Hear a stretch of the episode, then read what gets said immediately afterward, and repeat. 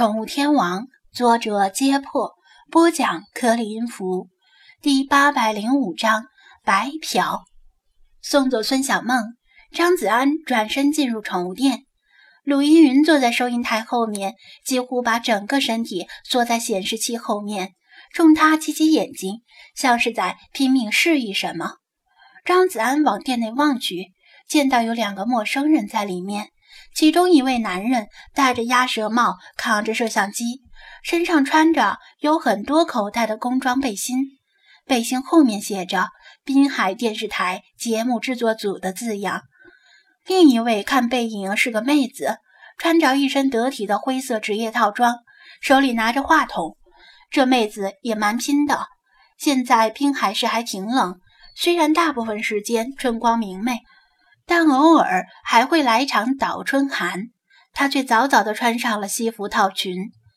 扛摄像机的男人将镜头对准店里东奔西跑、嬉戏追逐的幼猫们，将他们的萌态转化为数码信息，记录在存储卡里。拿话筒的妹子在店里兴奋地跑来跑去，一会儿指着这只幼猫让男人拍，一会儿又指着另一只，不时地发出小声的惊叹。看那只猫，居然穿着衣服，戴着斗笠呢！他惊讶地指向老茶，摄影师也将镜头移过去。老茶趴在地上，以斗笠遮掩，不愿意让他们拍到自己的样子。哎呀，那只猫金灿灿的，简直像是金丝猫一样。吃了闭门羹的他丝毫不以为忤，又兴致勃勃地发现了菲娜。还伸过手去想摸摸它，喵！菲娜瞪起碧绿色的杏仁眼，露出尖牙利齿，冲他发出威慑性的怒吼，意思是本宫可远观，不可亵玩。他吓得赶紧缩回手。这猫好凶啊！喵喵喵！凶，好凶在哪儿？雪狮子听到嘈杂声，打了个哈欠，从睡梦中醒过来。舔了舔嘴唇，睁着朦胧的双眼四处寻找好凶。他的目光落在了女记者的胸前，顿时失望的咂咂嘴：“真扫兴，又来了个逼。”张子安表示失望：“你妹呀，我才失望好吗？”雪狮子仿佛听到了他的心声，扭过头瞪着他：“喵喵喵，怎么来你店里的都是这样的货色？”这世界上的大胸妹子是不是都去找高富帅了？自从老娘来到你的破店，做梦都想见到一对绝世好胸。张子安陷入思考，不禁开始怀疑人生。雪狮子的聒噪引起了女记者的注意，她一开始以为它是一只普通的白猫，仔细一看，却是一惊。快来看！这只猫毛好长呀，感觉比波斯猫的毛还要长呢。他对摄影师说：“他试着向雪狮子伸出手，雪狮子没有像菲娜一样抗拒，而是主动跳起来往他怀里钻。哇，这猫好沉呐，不过也好软。”女记者把雪狮子抱在怀里。立刻感受到它沉甸甸的分量与软弱无骨的躯体。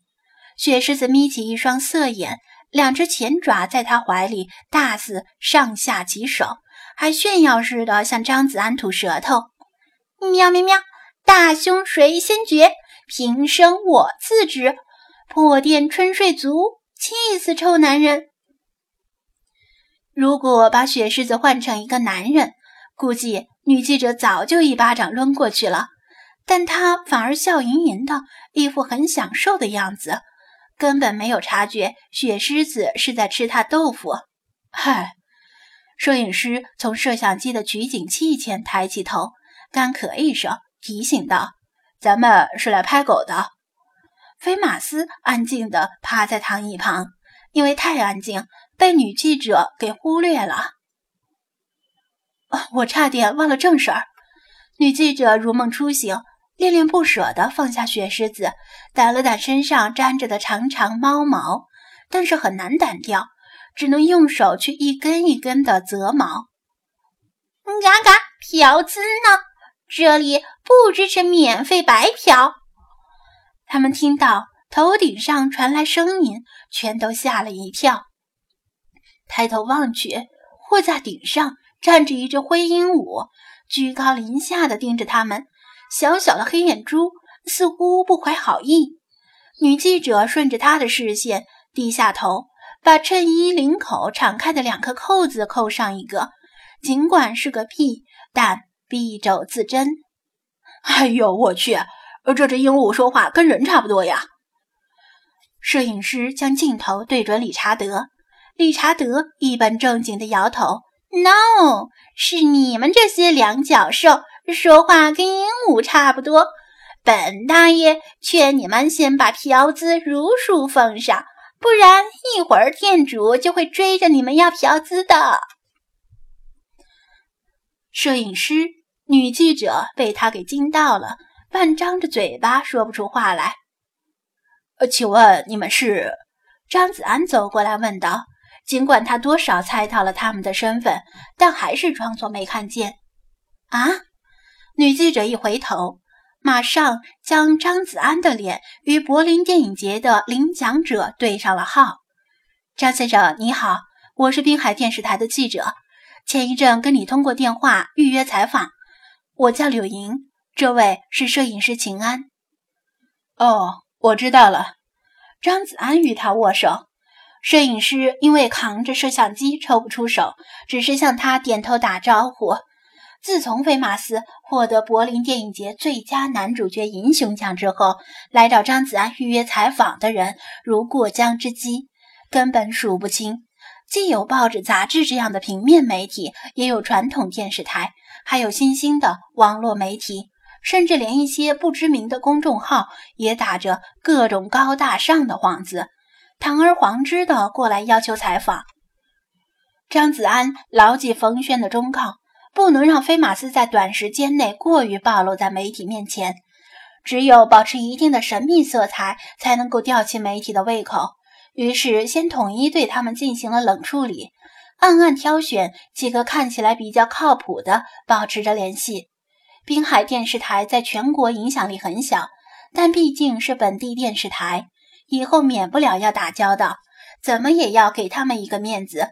于是便同意了他们的采访。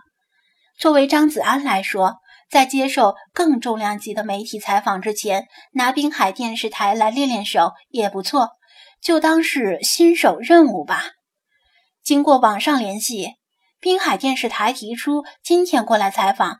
问张子安是否方便，张子安基本上随时都有时间，便同意了。但没想到他们这么早就过来了，还没到普通企业的上班时间呢。我以前没有接受过正式采访，不知道是怎样的流程呢？他问道。女记者举起话筒：“首先，我想问一下，那只灰鹦鹉说你会追着我们要嫖资，请问这是真的吗？”